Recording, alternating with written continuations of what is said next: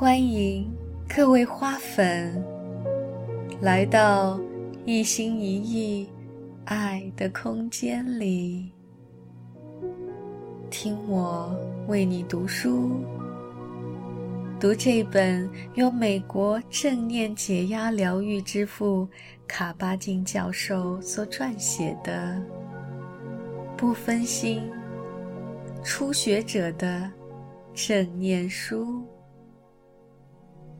现在我们开始今天的篇章，第四步成熟的第二部分。第五个态度基石是不努力。这对美国人来说真是棘手的问题。不努力？你在说什么？这听起来实在太颠覆了，甚至很不美。我们可是有名的汲汲营营者，我们是工作狂，我们可以改名为人为。我们的文化喜欢忙碌，喜欢进步，总要抵达某处。所以在休息时，无处去、无事做、无所得这样的概念。对我们的奋斗性格和不断进步的要求来说，实在非常神秘，甚至异类。不努力与我们称作当下，即超越时间的特质有关。在修习中，我们安住于当下时，是真的、真的、真的无处可去，无事可做，亦无所得。休息和你们曾做过的任何事都不同。例如，它不同于学开车。一旦学会驾驶，它就变成自动化的行为，变成一种不用思考就能操作的技术。这也许就是美国每年有五万件交通事故的缘故。很多驾驶员都在开车时跑到别的地方去了，而不是真的在车子里。我们的身体是在驾驶，但心思却没有真正专注，也许是在打电话，或者是在听广播。就算你不是在打电话，也没有为其他事情分神，心也会时常迷失在种种念头里。自言自语。既然如此，你不如在驾驶时自己给自己打个电话，透过内在的正念网络，提醒自己要持续留意挡风玻璃外正发生的一切。不努力不是不重要，他的意思是，你了悟到身在此地，哪里都不去。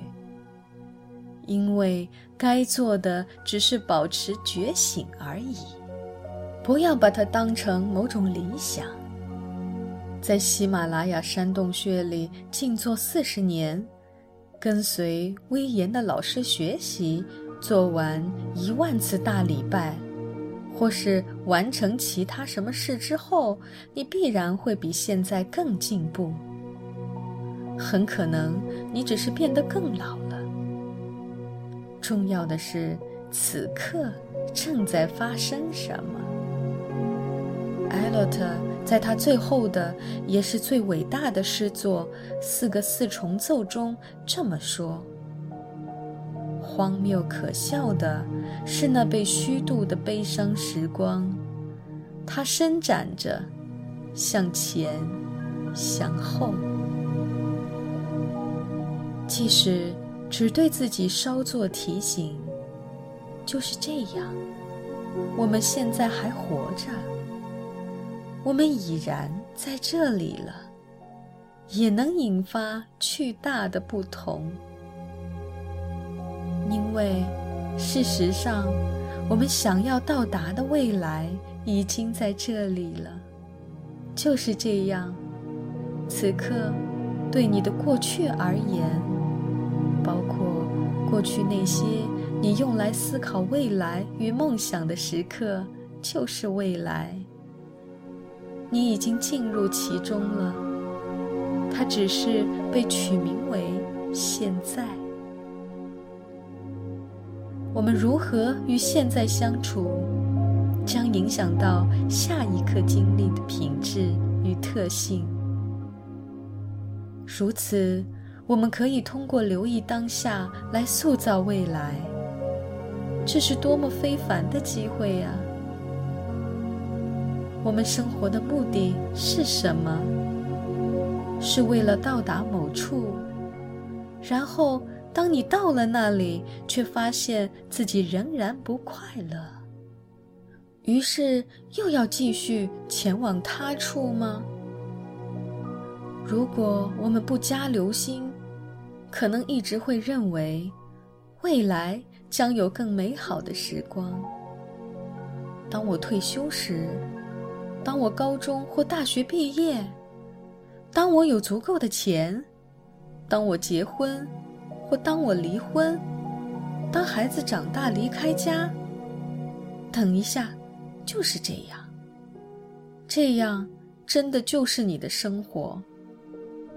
你只有这一时刻，其余的是记忆和期待。这一刻和其他时刻一样美好。事实上，它很完美，本来就完美。这种完美也包括所有你认为不完美的事物。我们已经看到，不努力的意思，并不是你不知如何完成大量工作。许多资深的修行者在各行各业，在不同的地方，通过各种方式成就了许多卓越重大的事业。我们所有人的挑战都是：能否多少做到让作为从存在自然流？这是一种独特的艺术。是有意识的或正念的生活的艺术。我要再一次指出，生活本身即成为真正的休息。这并不是休息的理想化。正念非常真实，但容易混乱。它不是要达到某种特殊的狂喜或宁静状态。而是一种持续的挑战，不断揭露出越发精微的执着与自我认同。生活不就是这样吗？所以正念的生活真的不容易。然而，非正念的生活更是难上加难，还会引发更多的问题。不过，尝试以正念生活，至少带来了一个机会。每一刻都有的机会，让我们拥有更平衡的情绪、更伟大的正见以及更明澈的心。正念也是一种关系智慧。因此，当我们越具正念时，就越能够把握自己的生命。越能够为了属于自己的人生付诸努力。现在我们来到第六个态度基石——接纳。这个基石非常容易引起误解。人们可能认为接纳意味着不论发生什么事儿，都应该得接受它。但是，没有人主张只接受它。我们都知道，接纳是世界上最困难的事儿。尤其当人们遇到那些可怕的遭遇时，更是如此。实际上，接纳意味着看清事物的本然，以更明智的方式与之相处。然后在明晰的视角中采取合宜的行动。接纳不是消极认命，这两者相距甚远。如果事情急转直下，那么对这急转直下的知晓即觉知，就是你的安身之处。在其中，你会发现下一刻要如何正确的行动。但是，如果你没能看清真相，无法接纳，你会不知该如何行动。或许。在你最需要明晰与平静时，如果这听起来难以捉摸，那么当你最需要觉察力来觉知恐惧，想要获悉如何与它相处时，恐惧很可能会将你吞没，遮蔽了你的心。所以。接纳就是把整个宇宙都纳入自身，就是成为这个世界本身，而且这真是终生的约定。比方说，你有慢性背痛，一直以来你都告诉自己，我的生活完了。你回想起患上背痛以前的日子，于是心里想到：这毁掉了我的生活。这句话在某种程度上是事实，但你能否看到，这个态度仿佛关闭了希望，令现在与未来所有可能的选择都消失了？你看出他编织了一个令你忧郁与绝望的故事吗？这个故事可以自行为生，不断的繁衍，无止境，不发生任何的改变。这条思想之流被称作忧郁性反刍，它是不健康的，不值得采纳。另一方面，想象你单纯的将当下这一刻含融在觉知里，包括可能正在体验的不愉快。你发现了吗？当下的故事已经不再是那已有的微小、有限和顽固的故事，过去的故事仍然在。且依然具有某种真实性，但现在的你拥有了一个更大的故事，更广的视角，也容纳了更多可能性。当你接受了事物当下的样貌，下一刻也已完全不同。它即刻脱离了那个自我局限的片面解说。这个练习会把我们带回到身体当下的感受。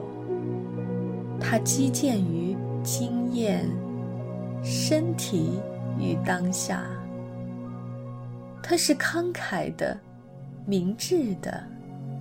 它容纳更多的可能性与未知。接纳是智慧的体现。然而，要接纳当下的一切，尤其是令人不快的经历，真的非常不易。但当我们带着接纳去观察时，这份觉察就立即把我们从脑中的故事“我必须做些改变才会找到快乐”里面释放出来。这个故事是一种直取，是对观念、意见和想法的执着。但是，执着是接纳的反面。当我们不再想着操控，不再认为只有那样才快乐，甚至只有这样才能当下觉察。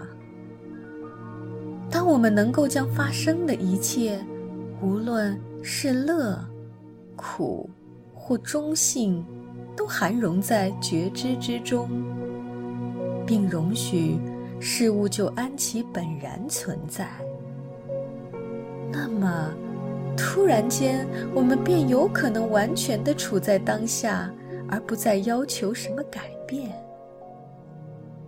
这种意识的转化本身就是自由，就是解脱。因接纳而生，但又不只是接纳。它绝对不是消极的认命，也不是把你变成门前的擦鞋垫儿，任由世界、生活或他人随意的践踏。它是了知事物的本然样态。你了解，或者你自己尚不了解。然后，下一刻，如果适宜采取行动，你就行动。但你的行动出自正念、诚挚和成熟的情绪模式。而不再被无法接纳的事件所左右，也有可能你做不到这样，不能如你期望的那般保有正念。但至少，你也会从这个体会中有所领悟。接纳某些最艰难、最痛苦的事，需要很长时间。有时候，你必须经过一段否认期，你必须体验生气、愤怒，你必须承受悲伤。但是，最根本的问题是：我能够在每一个瞬间都接纳事物的本来面貌吗？我能够接受事物当下的样子吗？正念的最后一个态度基石是放下。放下意味着顺其自然。它不是把事情推开，不是强迫自己放掉执取和所执取的事物。相反，放下类似于不执着，尤其是不执着于结果。不再紧抓我们想要的、以直取，或必须拥有的。放下也意味着不执着于我们最痛恨、最厌恶的事。厌恶只是执着的另一种形态，是反向的执着。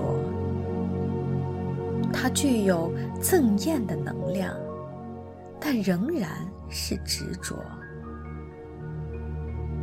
当我们开始投入培养顺其自然的态度时，这意味着你已明白，你比那一直在说“这不可能”或“必须这样的”声音更巨大、更宽阔。当你让事物顺其自然时，便和存在。也就是觉知本身，或者说纯粹的觉知，站到了同一阵线。如此，在那一刻，你已确知，你不再是自身想法的产物，也不再被思维中那人称代词所限。就算是思想和造我。我们也一样能够以觉知去涵容它，不需再追求或排斥，也无需害怕。它们只是想法，只是发生在觉知中的事件而已。觉知可以涵容它们，于是我们从囚禁中解脱。我们不需成为无止境欲望的受害者。我们看清这一点，就可以放下贪念和恐惧，让事物顺其自然的存在，我们也顺势融入存在，成为这个知晓，而不再推开任何事物。我们渐渐会发现，在与自身经历的种种关系中。这是唯一合理、清醒且健康的方式。它能带来立即的解脱。我们放下的越多，幸福感便越深刻。放下，顺其自然，不执着的态度，与疏远或漠然完全不相关。不要将它与消极、分裂的行为，或任何逃避真实的企图混淆。它不是用来自我防卫的病理退缩症状，也绝非虚无主义。放下，与这些完全相反。它是心智与心灵的完全健康状态。它意味着以新的方式拥抱整个实存，但是就像正念和其他的态度，放下也同样不是某种理想或特殊状态。它是一种经由修习而得以发展的存在方式，与其他几种态度即使一样，我们拥有许多机会。来修习放下。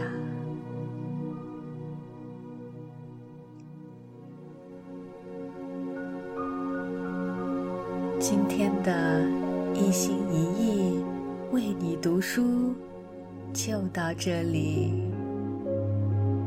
感谢大家的耐心聆听，期待在第五步练习的朗读中。与你再次相聚。